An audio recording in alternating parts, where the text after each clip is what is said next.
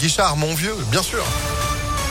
Juste après la météo, il y a le soleil qui est en train d'arriver. Bonne nouvelle, le soleil arrive, le soleil. Pour combien de temps ça On sait pas, mais il arrive. Ce sera juste après euh, l'info Sandrine Ollier. Bonjour. Bonjour Phil, bonjour à tous. À la une, quelques jours après les révélations d'une nouvelle affaire de pédophilie dans l'église dans notre région, l'archevêque de Lyon prendra la parole aujourd'hui. Monseigneur Olivier de Germay tiendra une conférence de presse à partir de 11h30 ce matin et la parole des victimes et de leurs familles s'est libérée hier soir. Plusieurs dizaines de personnes sont venues témoigner à Gramont, commune d'où le père Rib était originaire. Céréales, yaourts, boissons énergisantes. L'association de défense des consommateurs CLCV alerte sur des pratiques qui induisent le consommateur en erreur. Elle a mené une enquête pendant 5 ans sur 900 produits et pointe du doigt par exemple des raviolis au bœuf qui ne contiennent que 4% de bœuf ou des yaourts avec une belle fraise sur le pot alors qu'ils n'en contiennent que très peu. L'association réclame plus de transparence.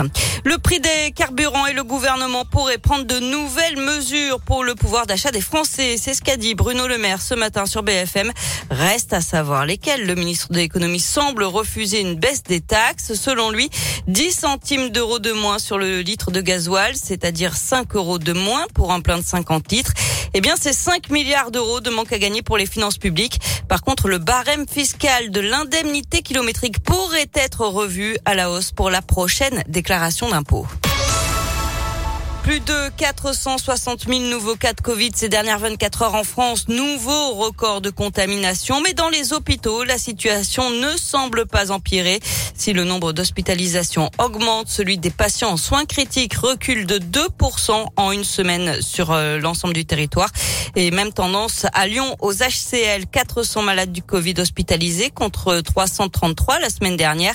Mais 7 patients de moins en réanimation. Des anti-masques s'en prennent à une école dans l'Inde. Des tags ont été découverts sur les murs extérieurs de l'école élémentaire Jean Jaurès à Amberieu en Bugey, parlant, je cite, notamment de dictature. On pouvait lire aussi laisser nos enfants tranquilles, des chaînes et des cadenas entourés de portails. L'entrée des élèves n'a toutefois pas été retardée. Il n'y a pas eu d'intrusion dans les bâtiments, mais il y aura une enquête. Une plainte sera déposée par la ville.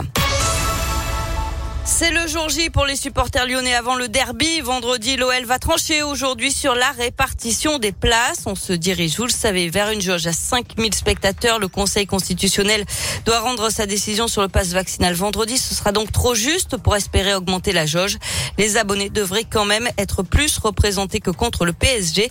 On passerait de 1200 à 2000 selon le progrès et sans supporters de l'AS Saint-Etienne qui n'ont, on le rappelle, pas le droit de venir à Dessine pour ce match. Enfin, du tennis avec l'élimination de Corentin Moutet ce matin en 5-7 au deuxième tour de l'Open d'Australie. Adrian Marnarino joue en ce moment contre le Polonais Urkash. Il mène de 7 à 0. On attend aussi Gaël Monfils ce matin. Eh ben, c'est noté. Merci beaucoup, Sandrine, pour l'actu qui continue sur impactfm.fr. Vous êtes de retour à 11h. À tout à l'heure. Allez, 10h04. C'est la météo.